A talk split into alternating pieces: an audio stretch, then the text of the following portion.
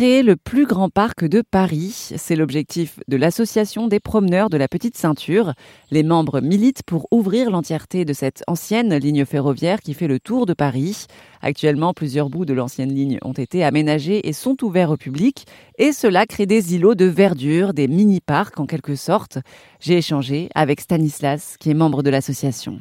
Le problème, c'est qu'il y a beaucoup d'endroits où ça a fonctionné, où en fait ils ont ouvert par tronçon, mais il n'y a pas eu une approche, euh, on va dire, globale ou entière à la petite ceinture et à son aménagement. Donc ce qui se passe, c'est que typiquement sur le, sur le tronçon sur lequel on est aujourd'hui, euh, en fait en théorie on pourrait continuer à aller plus loin, sauf que bah, tout d'un coup il y a une barrière qui se, qui se, dresse et en fait ça empêche le passage. Et en fait euh, souvent ça dépend un peu des, priorités des, différentes mairies euh, d'arrondissement aussi. Et aussi de la mairie centrale qui a vaguement entrepris un plan justement pour tout ouvrir mais qui est très lent et très euh, en fonction des arrondissements finalement. J'ai vu sur votre site que la réouverture de ces endroits qui sont fermés apporterait une dimension sociale. À quel niveau? Social dans le sens où c'est quelque chose qui relie un peu tout Paris finalement. Donc c'est-à-dire qu'en fait de créer la petite ceinture, déjà ça, ouvrirait, enfin ça, ça créerait une, une, bande verte autour de Paris qui permettrait aussi aux gens qui habitent en dehors du périphérique d'en profiter. Donc c'est principalement ça. Et puis après elle passe à travers tellement d'arrondissements différents qui ont des situations aussi dans chaque arrondissement qui sont complètement différentes. Et donc il y a plein d'endroits de tiers-lieux qui s'ouvrent sur la petite ceinture qui permettent aussi à des gens de se regrouper, avoir des activités communales, apprendre les uns des autres. Donc c'est super intéressant. Je fais référence en particulier dans le 19e arrondissement à, TLM.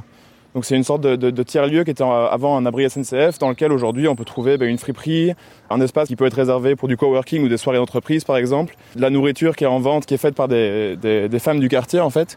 Et c'est typiquement ce genre de lieu, de, un peu de communion, parce qu'en fait l'été c'est super sympa, c'est hyper agréable comme endroit. Vous, vous aimeriez bien qu'il y ait plus d'endroits comme ça?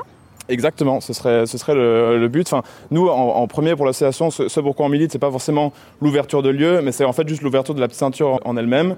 Et non seulement l'ouverture des tronçons qui existent, mais en fait aussi, donc il y a plein d'endroits où il va y avoir des tunnels qui vont faire un kilomètre, deux kilomètres, qui sont trop longs pour en fait être ouverts au public ou trop dangereux aux normes de sécurité d'aujourd'hui. Donc en fait, ce qui se passe, c'est qu'on aimerait bien, nous, créer euh, un parc au-dessus de la petite ceinture, c'est-à-dire pour continuer le, le tracé et pour qu'en fait, un jour, on puisse faire toute l'entièreté de, de, la petite ceinture sur son tracé original, ou autant que possible, à pied, en fait, donc 32 km. Euh, et en fait, ce qui, de facto, si c'était un parc, si c'était le parc de la petite ceinture, eh bien, en fait, ce serait le plus grand parc de Paris. Et alors, votre association, qui est à l'origine de cette association? À l'origine, c'était Antoine Sander, donc en fait, c'est un ami à moi et euh, bah, avec d'autres amis à moi aussi en fait. Donc c'est surtout Antoine qui a découvert ce lieu, qui nous a emmené euh, différentes fois en fait pour nous dire bah, écoutez il y a un lieu de, dingue là-bas, on peut se faire des balades. On, enfin on, on, se sent plus dans Paris quand on est ici. Et je sais pas si c'est quelque chose que, que vous ressentez aussi euh, quand on se balade ici. Mais en tout cas donc il, nous a sensibilisé un peu sur ce lieu. On, en a parlé tous ensemble et puis derrière il y avait quand même une forte envie auprès de nous tous de s'impliquer pour accélérer ce changement parce qu'évidemment il était déjà entamé quand on a créé l'association mais on jugeait que ça allait trop lentement et qu'en fait ça prenait pas en compte en fait l'ensemble de la petite ceinture. C'est en fait à chaque fois c'est 100 mètres, 200 mètres qui sont ouverts à droite à gauche. Oui. Et donc ce qui fait qu'en fait même dans les aménagements il n'y a pas forcément une continuité. Et c'est ce que nous on aimerait bien apporter en militant.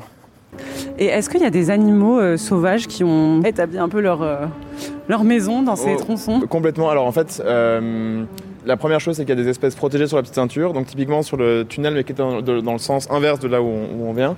En fait, il y a des, des pipistrelles et c'est des chauves-souris qui étaient à l'époque très présentes en Ile-de-France et en fait qui bah, du coup avec l'industrialisation, le fait que Paris grandisse, etc. sont sont vus un peu, enfin pas chasser de leur territoire, mais trouver de moins en moins d'endroits pour hiberner.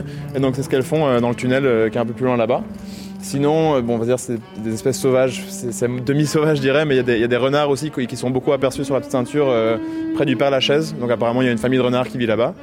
Et il y a aussi des lézards particuliers, je me souviens plus de leur nom exact, mais des lézards qui sont aussi une espèce protégée, qui sont assez rares, et qui se trouvent aussi quasiment que sur la petite ceinture. Plus de renseignements sur l'histoire de cette ligne ferroviaire sur rzn.fr.